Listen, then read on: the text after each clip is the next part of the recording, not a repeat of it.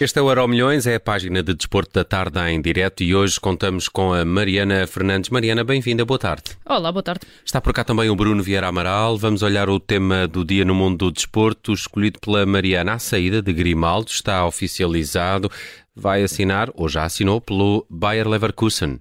Sim, é naturalmente o tema do dia, até pelo facto da notícia ter surgido hoje de manhã uh, de forma um bocadinho surpreendente, pelo menos o timing. Mas logo com imagens oficiais. Sim, sim, uh, pelo menos o timing, acho eu, uh, foi um bocadinho surpreendente. Grimaldo não vai então renovar pelo Benfica, vai sair a custo zero no final da temporada para o, para o Bayer Leverkusen da Alemanha, assinou até 2027. Portanto, junta-se ao também espanhol Xabi Alonso, o treinador do clube alemão.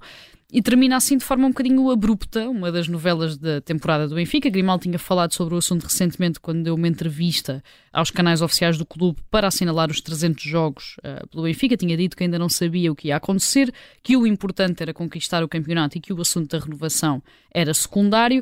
Uma afirmação que agora se torna um bocadinho estranha, até pelo timing em que esta contratação é anunciada, com ainda duas jornadas por disputar, com o campeonato por conquistar e na antecâmara de um derby em Alvalade com o Sporting que pode ser uh, decisivo. Tudo foi anunciado pelo Bayer Leverkusen, o Benfica ainda não disse absolutamente nada sobre a saída de Grimaldo.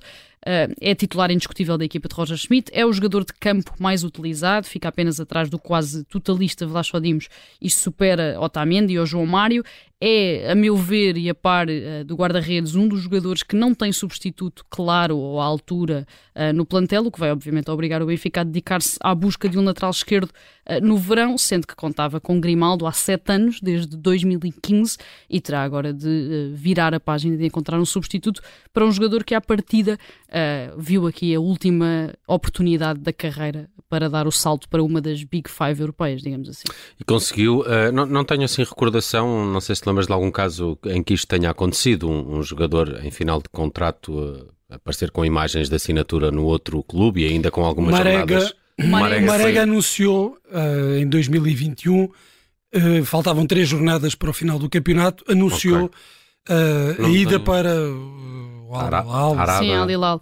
Foi, há, foi, campeão, não é? Agora, também. Sim, há um ano ainda que tenha sido diferente, porque foi só um princípio de acordo e as questões pessoais ainda não estavam acordadas, portanto o contrato não estava completamente assinado. Ainda em maio, o Manchester City anunciou que iria contratar o Haaland, ainda em maio, hum. ainda no início de maio. Ainda assim de forma um bocadinho diferente, sem estas fotografias, sem contrato assinado, ou seja, só com a ideia de um princípio de acordo. Hum entre os dois clubes. Mas no caso, no caso Marega, ele ficou de fora depois no, Sim, das opções nos últimos três jogos quando o campeonato ainda estava por decidir, o Sporting acabou por ganhar esse campeonato.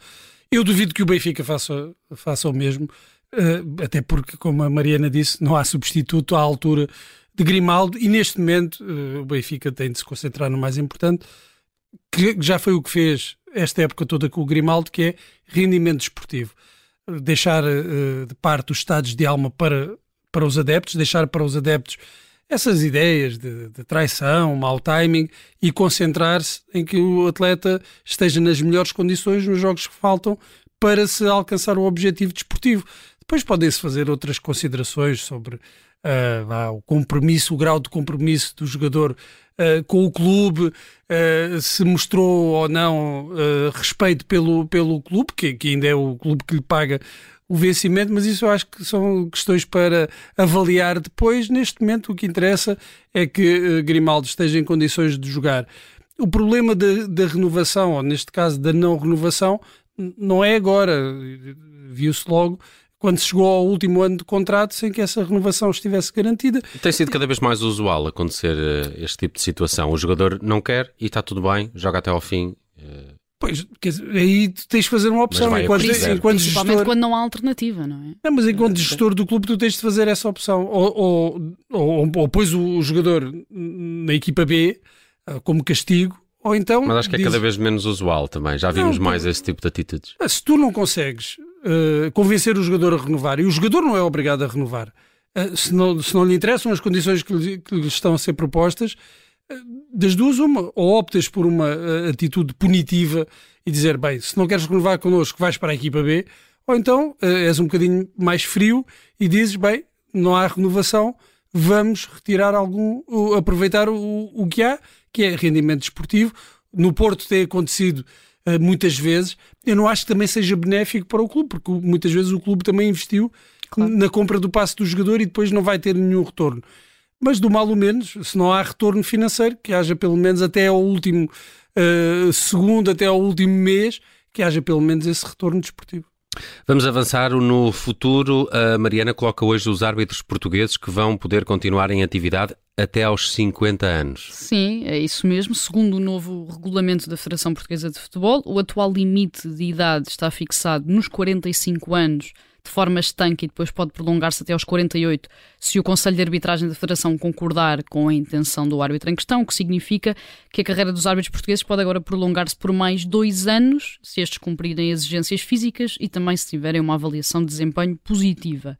Manuel Mota, com 47 anos, e Rui Costa, com 46, são atualmente os árbitros mais velhos em atividade em Portugal, o que significa que escolheram também esta opção de passar para lá dos 45 anos, tal como já tinha acontecido recentemente com Carlos Xistra, que também uh, arbitrou para lá dos 45 anos, e contrariamente ao que aconteceu, por exemplo, com Jorge Souza, que em 2020 fez 45 anos e decidiu deixar os relevados uh, logo nesse mesmo ano.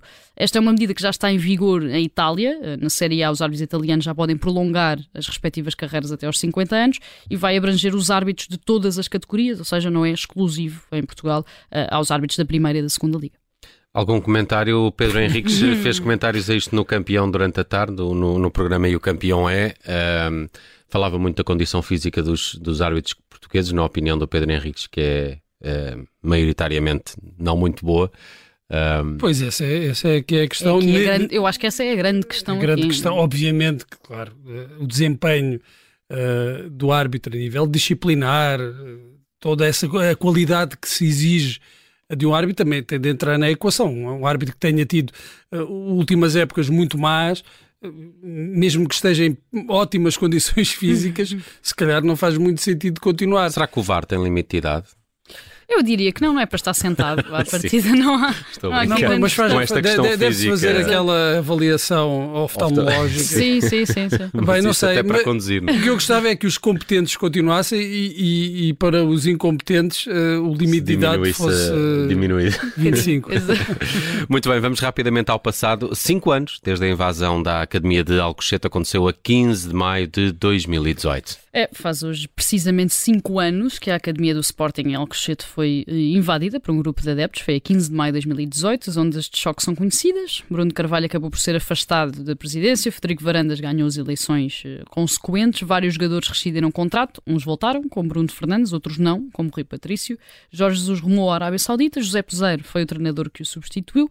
Antes disso, o Sporting perdeu a final da Taça de Portugal para o Desportivo das Aves, numa final que ficou marcada por imagens que acho que mesmo cinco anos depois continuam a ser inacreditáveis, como o facto de Bas Dost ter jogado de cabeça eh, ligada por ter sido agredido na invasão. Cinco anos depois, a notícia do dia parece quase uma paródia, mas é mesmo verdade. Está em preparação um filme que conta a história da invasão à academia e vai ser coproduzido por Rodrigo Moreira, advogado que representou Ruben Ribeiro, um dos jogadores que acabaram por uh, rescindir contrato com o Sporting na sequência dos acontecimentos de 15 de maio de 2018. Rodrigo Moreira revelou tudo isto ao Jornal Record, disse que o filme vai incluir pormenores que nunca foram revelados e toda a cronologia dos acontecimentos daquele dia. Deu os nomes do realizador, do argumentista, até de alguns elementos do elenco. Disse que as filmagens vão decorrer maioritariamente em Portugal, mas também no Mónaco explicou que o projeto deverá ficar concluído em 2024 e revelou mesmo que o título do filme será Al-Kushat, a palavra árabe da qual deriva Al-Kushet e que significa forno.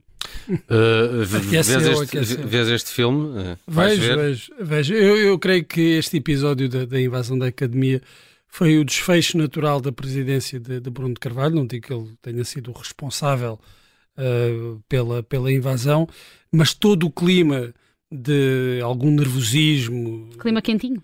Forno. Quente, do forno, eh, criado ao longo Foi da presidência. Ao longo da presidência de Bruno de Carvalho, uh, contribuiu certamente para, para esse desfecho.